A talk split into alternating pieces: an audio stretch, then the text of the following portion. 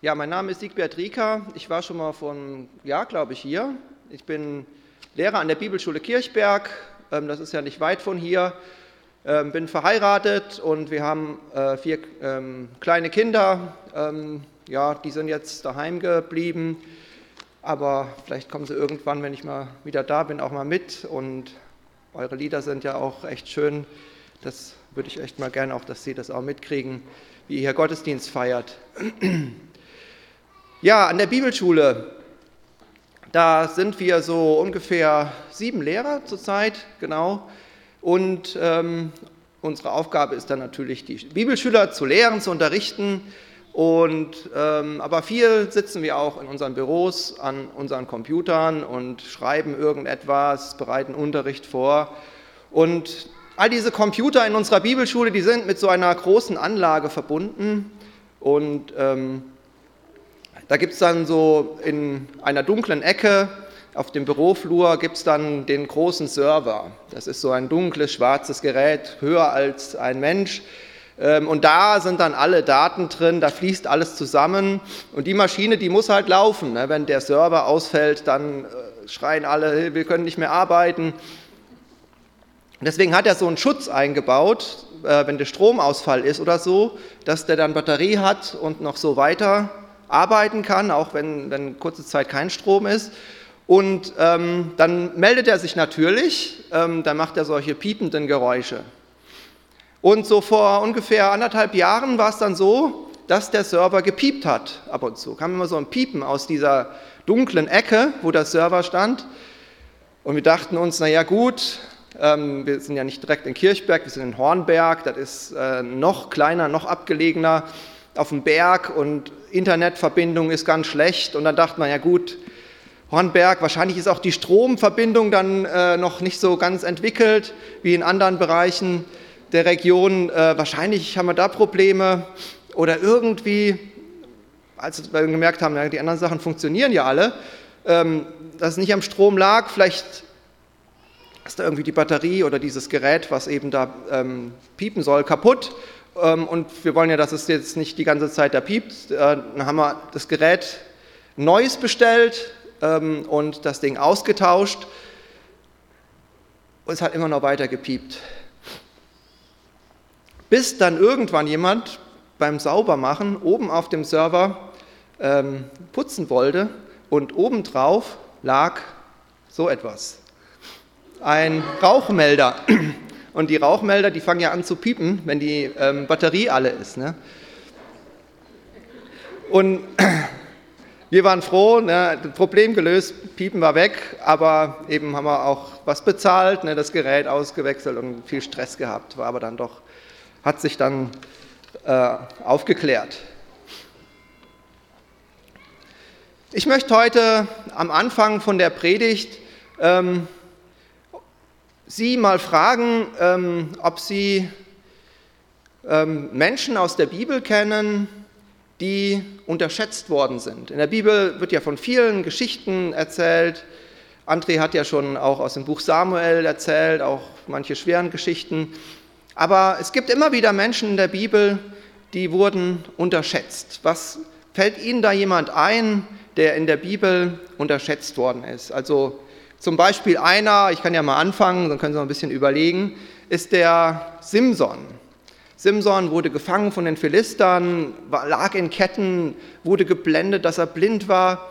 Und dann haben sie gesagt, jetzt holen wir den mal zur Belustigung zu unserem Fest. Und haben ihn unterschätzt, haben seine Kraft unterschätzt und er hat ähm, dann dort Schlimmes angerichtet. Ja, fällt Ihnen vielleicht jemand ein, eine Person aus der Bibel, die unterschätzt worden ist? Wer?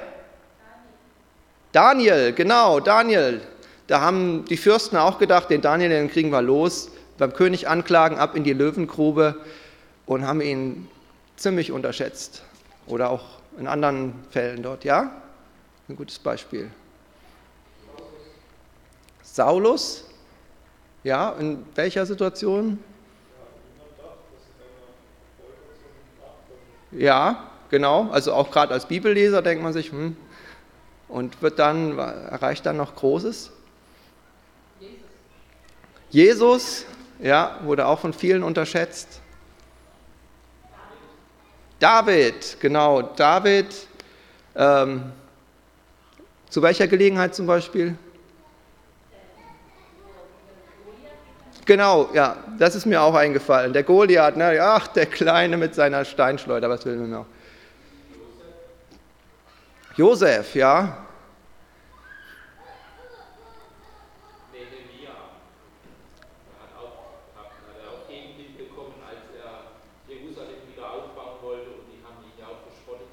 Ja, genau, stimmt. Das schaffst du nicht. Ja. Und mit einer kleinen Kraft hat er dann eine große Mauer gebaut und die haben sich hinterher gefürchtet. Bei Esther genau, Esther selbst und vielleicht noch jemand da in dem Buch? Der, der ist ein bisschen schwierigen Namen, der Mordechai, ihr Großonkel, ne, der da so, so da sitzt da vor der Stadtmauer wie so ein, so ein alter Mann, der nichts, äh, nichts nichts mehr bewirken kann und am Schluss, äh, wo er dann umgebracht werden soll, wendet sich alles und er wird in sein Recht gestellt. Petrus, ja, genau, ein Fischer und man wundert sich, der erste und zweite Petrusbrief, was der alles noch theologisch und gedanklich dort geleistet hat. Ein einfacher Fischer. Ja, also wir haben einige, ähm, super, ihr habt mehr gefunden, als äh, mir eingefallen sind, Personen der Bibel, die unterschätzt worden sind. Aber ich glaube, die am meisten unterschätzte Person der Bibel ist Gott selbst.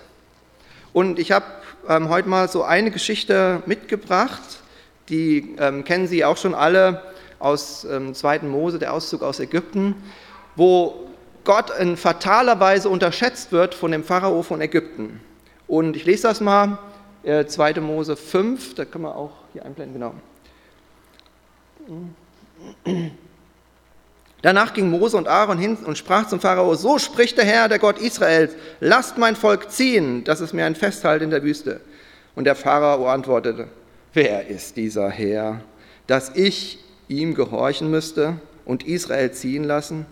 Ich weiß nichts von dem Herrn und ich werde auch ganz bestimmt Israel nicht ziehen lassen. Was ist das für ein Pimpf? Der hört euch nicht, der hilft euch nicht. Ja, habt ihr euch so einen so so ein Gott aus Gold geschmiedet? Ja, ach nein, ihr seid ja arme Sklaven, ihr habt ja kein Gold. Habt ihr euch einen aus Holz geschnitzt oder habt ihr so ein Steinchen genommen, das er jetzt anbetet und sagt, hier, der, der will uns befreien? Ja, und Mose muss sagen, wir haben gar nichts. Ja, der ist unsichtbar. Ach, ein Luftikus, eine Luftnummer. Ja, so ein Gott, ja, der wird euch schon raus, rausführen aus Ägypten. Das, da bin ich mal gespannt, wie der das machen will. Ein Gott, den man noch nicht mal sehen kann. Was ist das für ein Gott? Und Gott reagiert dann und sagt zu Mose in 2. Mose ähm, 6, den Text haben wir hier auch, genau. Auch habe ich gehört die Wehklagen der Israeliten, die die Ägypter mit Frondienst beschweren habe an meinen Bund gedacht. Darum sage den Israeliten, ich bin der Herr und will euch wegführen von den Lasten, die euch die Ägypter auferlegen, will euch erlösen mit ausgestrecktem Arm und großen Gerichten. Ich bin Jahwe. Das ist so diese Stelle, an der sich Gott als mit seinem Namen Jahwe vorstellt und er sagt, Jahwe, das bedeutet, ich höre und sehe ganz genau, was hier passiert, was hier abgeht in eurem Leben, eure, euer Leid und Elend. Das sehe ich ganz genau. Und zweitens, ich habe die Macht, das zu ändern. Gott stellt sich hier mit seinem Jahwe-Namen vor. Und das ist so die erste große Eigenschaft Gottes, die das ganze Alte Testament dann auch prägt. Der Gott Israels ist an erster Stelle Gott der Befreier. Ja, das ist bis in die zehn Gebote hinein, so diese Konzentration des Gesetzes fängt an, ich bin der Gott, der euch erlöst hat. Das ist die große Haupteigenschaft vom Gott des Alten Testaments. Gott ist der, der erlöst, der befreit, der, der ja, einfach aus Bindungen herausführt, welcher Art auch immer. Es fing an mit der Sklaverei und zog sich dann durch die ganze Geschichte des Glaubens, wo wir Gott in ganz vielfältiger Weise als Erlöser erleben und eben auch in unserem Alltag, in meinem persönlichen Alltag. Und darum soll es jetzt auch hier in dieser Zeit gehen. Gott als Erlöser in meinem Alltag, in meinem Leben. Was bedeutet das für mich persönlich heute, nach dieser Woche, die ich erlebt habe, nach diesen, in dieser Bedrängnis, Not vielleicht, in der ich bin? Gott ist mein Erlöser. Also eine ganz große Geschichte im Alten Testament und ich habe mich gefragt, was ist eigentlich so, was können wir sagen, was ist das Gegenstück im Neuen Testament? Was ist die Bibelstelle, wo man sagen könnte, das wird im Neuen Testament dann auch so ausgedrückt? Und man kommt vielleicht erst gar nicht so drauf, aber ich glaube, so das große Gegenstück zu dieser Aussage, dieser Selbstvorstellung, wo Gott sich selbst vorstellt im Alten Testament, ist das Vaterunser, wo Jesus sich und seinen Vater uns ganz konzentriert in einem Gebet vorstellt. Ähm, ich glaube, da können wir noch eine Folie weitermachen. Also einmal, ich, will, ich bin Jahwe und will euch erlösen. Und dann dem gegenübergestellt, auf der anderen Seite. Noch eine? Ja, genau. Ich bin Jahwe. Auch da, unser Vater fängt an mit dieser Selbstvorstellung Gottes. Unser Vater im Himmel. Und dann am Schluss dieser letzte, diese letzte Bitte, erlöse uns von den Bösen. Ja, und ursprünglich, das haben Sie ja auch in der, in der, Bibel, da steht dann immer eine Fußnote, dieses, was wir immer noch dann danach beten, dein ist das Reich und die Kraft und die Herrlichkeit, das war jetzt ursprünglich bei dem Gebet, was Jesus gelehrt hat, noch nicht dabei, ähm, ist natürlich auch eine richtige, gute Bitte, aber das Gebet hörte auf mit Erlöse uns von dem Bösen. Und man sieht hier so zwei Pole, am Anfang unser Vater im Himmel und am Ende das Böse oder der Böse. Die meisten Ausleger denken, dass hier wahrscheinlich wirklich Jesus den Satan meint als personifiziertes Böse. Also zwei Pole in diesem Gebet von Jesus und mittendrin zwischen diesen zwei Polen, zwischen dem Vater und dem Bösen, ich in meinem Alltag ne, mit den Sorgen um das tägliche Brot und ich bewege mich in meinem Alltag zwischen diesen diesen beiden Polen.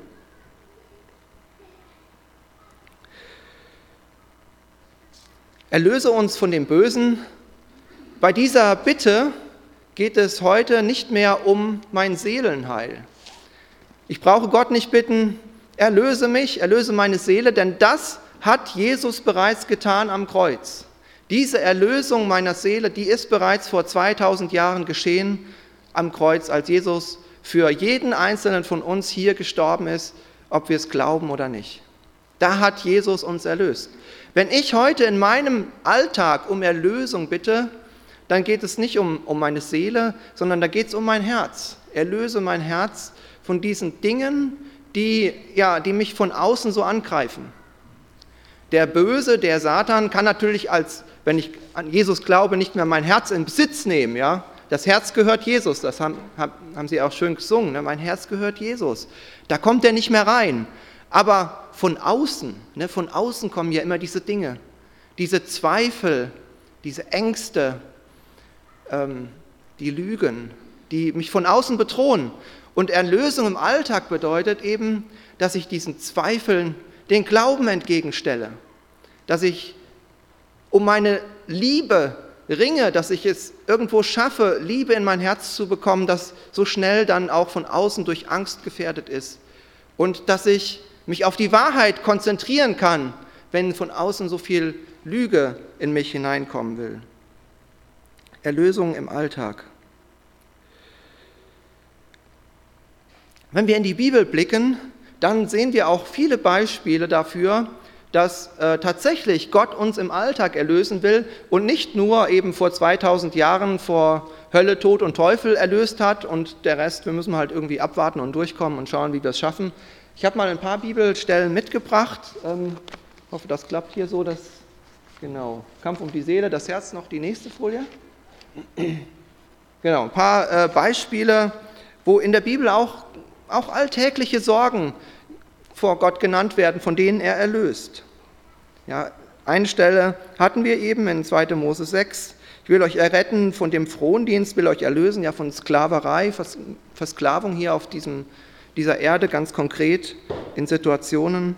Oder Psalm 33, dass er sie errette vom Tod und sie am Leben erhalte in Hungersnot. Psalm 34, errettete er mich aus aller Furcht. Auch 34, errettet er sie aus aller Not.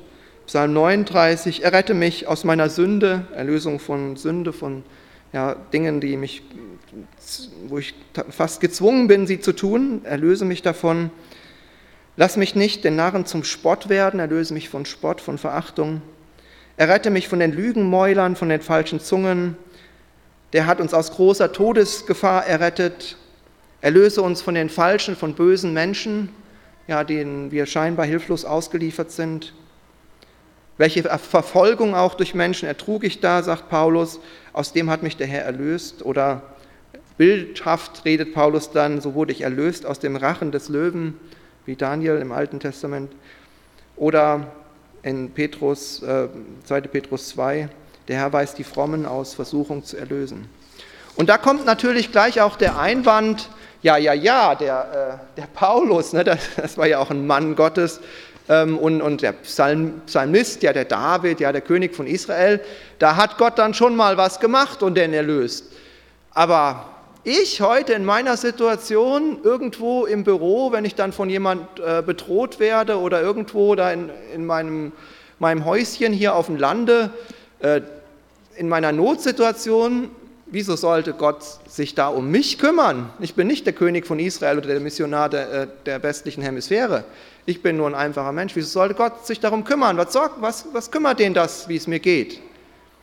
Ja, und scheint ja auch oft nicht mehr so viel zu laufen heutzutage. Vielleicht ist einfach eine andere Zeit und, und Gott erlöst gerade nicht so. Ja? Vielleicht kann das auch gerade nicht so. Vielleicht ist er irgendwie, hat er gerade Schwierigkeiten. Ja? Und, und selbst Paulus, ne, gibt es doch diese Stelle, äh, Gott hat mir ein Pfahl ins Fleisch gegeben, ja, wo man denkt, Paulus war wahrscheinlich, äh, eine Möglichkeit dass er kurzsichtig war und hat dadurch auch große Schwierigkeiten im Leben gehabt. Er sagt, davon wird Gott mich nicht erlösen. Das ist die Not, die ich tragen muss, die Last, die ich tragen muss. Das wird Gott mir nicht wegnehmen. Das ist, da freut er sich vielleicht sogar drüber, dass ich da diese Schmerzen habe. Und heute, wie sieht es denn aus, wenn wir schauen, äh, wie viele Christen verfolgt werden, wie viele Christen versklavt werden, überall auf der Welt äh, Hunger leiden müssen? Ähm, ist das nicht der Beweis, dass, dass Gott nicht jeden erlösen will? Ja, dass er vielleicht auch will, dass die leiden. Aber glauben wir das ernsthaft? Glauben wir das ernsthaft, dass die Christen in Nordkorea oder im Irak, dass die noch so eine Lektion von Gott nötig haben, die wir nicht mehr nötig haben? Ja, dass die in Nordkorea mal, oder, oder eben in diesen Gebieten da im Nahen Osten, dass die, die Christen da einfach so ein bisschen bisschen dummer sind oder ein bisschen böser und einfach noch ein bisschen mehr Leid brauchen von Gott, damit sie es endlich geschnallt haben. Und wir hier im Westen, wir, wir, wir verstehen die Dinge halt einfacher, deswegen muss Gott da nicht so hart durchgreifen. Nee, das ist nicht Gottes Herzenswunsch. Da freut sich Gott nicht dran, wenn Christen leiden. Das ist der Böse, das ist das Böse, was auf dieser Welt eben noch eine Macht hat. Erlöse uns von dem Bösen. Jesus richtet unsere, unseren Blick auf Gott der kommt mit seinem Reich und seiner Kraft, der schon heranrollt und dieses Böse verschlingen und vernichten wird. Ich denke, das ist meiner Ansicht nach die mächtigste Bitte der ganzen Bibel. Dein Reich komme. Ja, wie eine große Welle kommt dieses Reich, eine große Welle, Gott mit seiner ganzen Macht. Er ist schon am Herankommen. Und er kommt auch in mein Leben, um das Böse zu vernichten, das Böse zu verschlingen und endlich sein Reich des Friedens aufzubauen. Dein Reich komme in mein Leben, dein Reich komme in diese notvolle Situation. Herr, du bist schon unterwegs, wir erwarten dich. Und eines ist sicher, am Ende dieser Welt wird sein Reich gekommen sein und wird alles Böse beendet haben. Es ist nur noch eine Frage der Zeit. Das ist die Perspektive von Jesus. Wir sehen das zum Beispiel auch in Johannes 9 ähm, diese Geschichte von dem Blindgeborenen, wo die Jünger eben auch noch diese, diese andere, diese andere Perspektive haben und denken, naja gut, dieses Leid ist uns von Gott ja auferlegt, um uns zu erziehen. Und dann ist dieser äh, Mensch dort als Blinder auf die Welt gekommen und sie fragen, naja, wer, war's, wer, wer braucht jetzt Gottes Erziehung? Die Eltern, haben die irgendwie Mist gebaut und Gott hat sie gestraft oder will sie da noch ein bisschen durch diesen Sohn, dass ihm dieses Leid, oder er selbst, ja, oder braucht er selbst diese Erziehung, dass er blind ist und damit er ein bisschen was lernt von Gott. Und Jesus sagt, keiner von ihnen, keiner von ihnen braucht das. Weder er noch seine Eltern haben gesündigt, sondern es sollen die Werke Gottes offenbar werden an ihm. Gott lässt dieses Böse noch für eine Zeit zu, aber er wird dieses Böse überwinden und er wird in seiner Herrlichkeit offenbar werden. Es ist nur noch eine Frage der Zeit. Das ist die Perspektive von Jesus. Und darum dürfen wir auch darum bitten, erlöse uns von dem Bösen.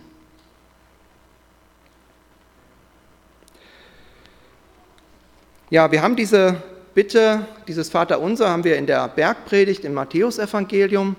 Ähm, auch Lukas hat dieses Vaterunser, ähm, da können wir eine Folie weitermachen, genau, in der Bergpredigt einerseits das Vaterunser und bei Lukas, zweite Seite, genau, in Lukas 11, ähm, auch er hat das Vaterunser abgedruckt und hat aber ähm, diese letzte Bitte, hat er weggelassen, Lukas, in seiner, ähm, ja, wo er das Gebet wiedergibt. Und ich glaube, er hat dieses Gebet in einem Textzusammenhang gestellt, hat zwei Geschichten drumherum gestellt, die aber diese Bitte ganz stark auch nochmal verdeutlichen und wo wir ja noch, noch erkennen, ähm, was das eigentlich heißt, Erlösung von dem Bösen.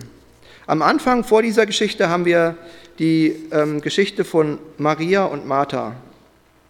Und Sie kennen, oder viele von Ihnen werden diese Geschichte kennen, Jesus kommt zu Besuch, zwei Schwestern sind da, die eine setzt sich gleich zu den Füßen von Jesus, hört zu, ist, ähm, macht das Richtige, ja, ist bei Jesus und Martha ist in der Küche und arbeitet und ärgert sich über ihre Schwester, dass er nicht mithilft. Ja, und Jesus sagt dann zu ihr, ähm, Martha, Martha, du hast viele Sorgen und Mühe. Martha hat Sorgen im Alltag, ja, da sind wir mitten in unserem Alltag drin, äh, in unseren Problemen, Herausforderungen, Auseinandersetzungen und ähm, ja, da ist das Böse auch in unserem Alltag drin. Das sind nicht nur die Brote, die die Martha da schmieren muss, ja, wo sie vielleicht sich sorgt, wird es reichen, jetzt haben wir noch mehr Besuch bekommen, ähm, die Männer, die sind hungrig, ja, und wir sind arm. Das ist noch mehr, ne? die Sorgen, Martha hat ihre Schwester, die, ist, die tickt ganz anders, die nervt ziemlich, ja, ähm, die ständig kommen mir da so Gedanken, dass ich die verurteilen muss. Oder dass, dass ich denke, also wenn man so lebt, wie, wie, will die das denn schaffen? Ja, die kriegt ja nichts gebacken, nichts organisiert. Ja, ich bin hier ständig hinterher, die, die lebt auf meine, meine Kosten, meine Energie. Da, dass, dass man so denkt, und ich will sie doch nicht verurteilen, ist doch meine Schwester. Gott will doch, dass ich die lieb habe. Wie kommen mir denn immer diese Gedanken in den Kopf, dass ich die verurteilen muss? Und die sitzt da, da bei Jesus, macht wieder alles richtig, ja. Und ich, ich sitze hier und ärgere mich, das mag Gott bestimmt nicht, wenn er mich hier so sieht, ja. Und man fängt an, sich selbst zu verurteilen dafür, dass man so, so schlechte Gedanken über andere hat, sagt, ich will doch mit Jesus leben und wie kommen mir dann diese bösen Gedanken in meinen Kopf, in mein Herz? Verurteilt sich selbst, was wird denn jetzt Jesus von mir denken? Und Jesus sieht ja genau in mein Herz hinein, ja, diese Mördergrube. Und ich, ich streng mich ja schon an, Jesus, was soll ich denn noch tun, dass, dass, ich, dass ich besser werde, dass ich vielleicht auch so ein bisschen werde wie meine Schwester, wie ich eigentlich gar nicht werden will. Ja, aber irgendwie gefällt dir das ja anscheinend besser und ich kann es nicht, ich krieg's nicht hin. Und Martha vergisst aber eins, dass Jesus der Erlöser ist im Alltag, dass sie sich doch gar nicht selbst erlösen braucht, sondern dass sie gerade mit ihrer Not und dem, was sie in ihrem Herzen so plagt, zu Jesus kommen kann. Und Jesus dann hineinsieht und mitleidig sieht und sagt, Martha, du hast, ich sehe das, ich sehe das, was du für Mühe und Plagen hast und ich will dich davon erlösen. Ja, erlösen von meiner Unfähigkeit zu lieben, erlösen von diesen Gefühlen, dass ich mich selbst verurteile, dass es mir so schwerfällt, andere anzunehmen, so wie sie sind.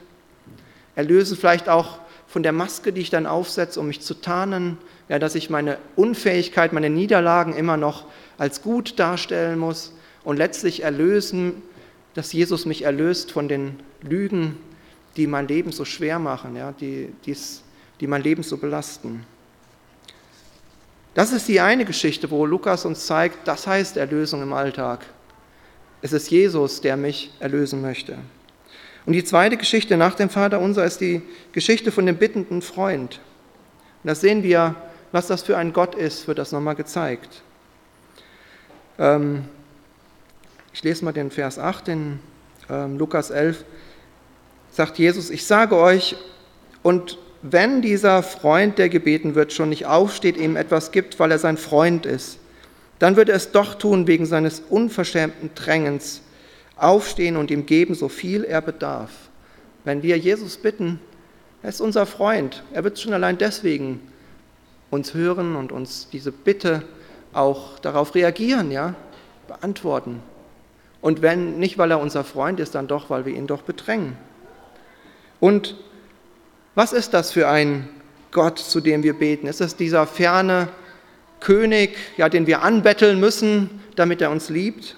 Jesus sagt in Vers 11, wo ist unter euch ein Vater, der seinen Sohn, äh, wenn der ihn um einen Fisch bittet, eine Schlange für den Fisch biete oder wenn er ihn um ein Ei bittet, einen Skorpion dafür biete? Ich brauche Gott nicht erst überzeugen und anbetteln, dass er mich liebt, sondern das ist sein Wesen. Er ist mein guter Freund, er ist mein liebender Vater. Er will mir Gutes geben. Ich darf da im großen Vertrauen mich an ihn wenden. Und Gott wird mich aber auch nicht zwingen. Gott wird keinem seine Erlösung aufzwingen, weil das, Gott ist ja gerade der Befreier. Und wenn er uns zwingen würde, uns frei zu machen, dann wäre es ja gerade keine Freiheit. Und das ist eben auch erstaunlich, dass viele Menschen unter ihren Bindungen leiden, unter dem, was sie belastet, aber dann doch das auch nicht loslassen wollen. Er sagt, ja, dann habe ich ja gar nichts mehr, worum ich mich sorgen kann, wenn Gott mir das wegnehmen würde. Also wenn man mal ehrlich ist, es fällt auch schwer, solche Dinge an Gott abzugeben und loszulassen. Aber darauf wartet Jesus. Er sagt, ich will das loswerden. Ich will das auch, das, was mir daran gefallen hat, eben auch loswerden, weil es mich doch letztlich bindet und belastet. Nimm du es mir weg. Darauf wartet Jesus. Ja, ich habe am Anfang ja dieses Beispiel von unserem Server, von unserem Rechner erzählt und dieser, ähm, diesen Rauchmelder, der dann immer Fehlalarm geschlagen hat. Und ja, ich kann mir vorstellen, dass es in unserem Leben manchmal auch so zugeht. Ich weiß nicht, wie es bei Ihnen ist, aber bei mir schleicht sich das ganz schnell ein, dass da so eine Fehlermeldung kommt im Leben. Ja, so ein unangenehmes Geräusch, eine unangenehme Fehlermeldung, irgendwas stimmt bei dir nicht. Ja, also die anderen, die glauben ja alle ganz toll, die sehen hier alle so nett aus, die sind fromme Christen, das kriegen die irgendwie hin mit ihrem Leben, aber bei dir, oh, bei mir selbst, oh, irgendwie, ich bin nicht so der tolle Christ, ne? irgendwas stimmt bei mir nicht. Vielleicht ist es die Stromverbindung zu Gott, die da so ein bisschen wackelig ist. Vielleicht ist in meinem Glauben auch irgendwas auf Sand gebaut oder der Glaube an sich ist irgendwie morsch und, und faul und, und, und der Glaube, der, der, irgendwie bei mir ist das nicht so richtig. Ja, und man denkt sich, ja gut, das ist eine Fehlermeldung, jetzt brauche ich auch nicht, ich habe anderes zu tun, da habe ich jetzt keine Zeit für das. Aber es schleicht sich dann so ein, so dieses Gefühl, ja, also so richtig liebt mich Gott wahrscheinlich nicht. Und so richtig mit Gott leben, das mache ich dann halt, wenn ich dann äh, mal Zeit habe, wenn ich alt bin. Aber jetzt im Moment ist, mache ich halt so, ja, so versuche ich mich so durchzuwursteln, so gut wie es geht, eben mit dieser Fehlermeldung. Und ich glaube, dass diese Fehlermeldung nicht von Gott kommt, sondern dass die auch eine Lüge ist, die von außen an uns rankommt. Weil wenn der Böse das geschafft hat, uns zu überzeugen davon, dass unser Glaube nicht richtig ist, dass wir nicht ganz so gut sind und nicht ganz so von Gott geliebt sind, dass wir nicht so einen tollen Draht zu Gott haben, dass es sich lohnt, dass unsere Gebete langweilig werden, weil, ja, weil Gott uns wahrscheinlich eh nicht so richtig erhört wie die anderen. Wenn er das geschafft hat, ne, da hat er einen, einen großen Keil zwischen uns und Gott gelebt. Und deswegen, wenn dieses Gefühl kommt, bei mir stimmt irgendwas nicht im Glauben. Müssen wir nicht unbedingt annehmen, dieses Gefühl. Können wir auch mal sagen, von wem kommt denn eigentlich das Gefühl? Gibt es da irgendein Indiz? Der Glaube selbst, das ist Jesus Glaube. Ich glaube den ja nicht selbst. Jesus schenkt mir den Glauben. Der ist nicht unvollkommen, der ist nicht morsch. Vielleicht ist es ein kleiner Glaube. Ne? Jesus sagt ja seinen Jüngern klein wie das Senfkorn oder so. Ja, vielleicht bei mir ist er vielleicht ein bisschen kleiner wie bei den anderen. Aber die, das Wesen von dem Glauben ist perfekt. Ein perfekter Glaube, weil der kommt direkt von Gott. Ja, handgezimmert von Jesus. Das ist ein echter, perfekter Glaube. Das ist kein morscher Glaube. Jesus macht da keine halben Sachen. und meine Verbindung zu Gott, zu Jesus, ja, gestört, irgendwie Stromversorgung gestört, kann nicht sein.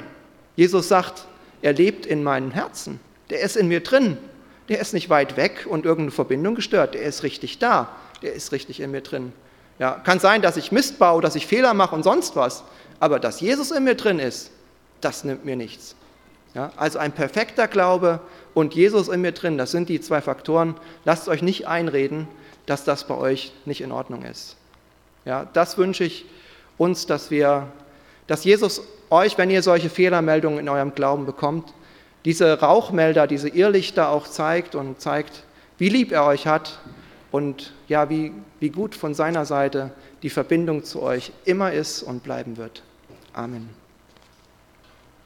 Ah, ich habe noch, ähm, bevor ich, sorry, ähm, ich habe noch hinten solche Zettel ausgelegt. Ähm, das können wir auch mal zeigen, wie die aussehen. Genau.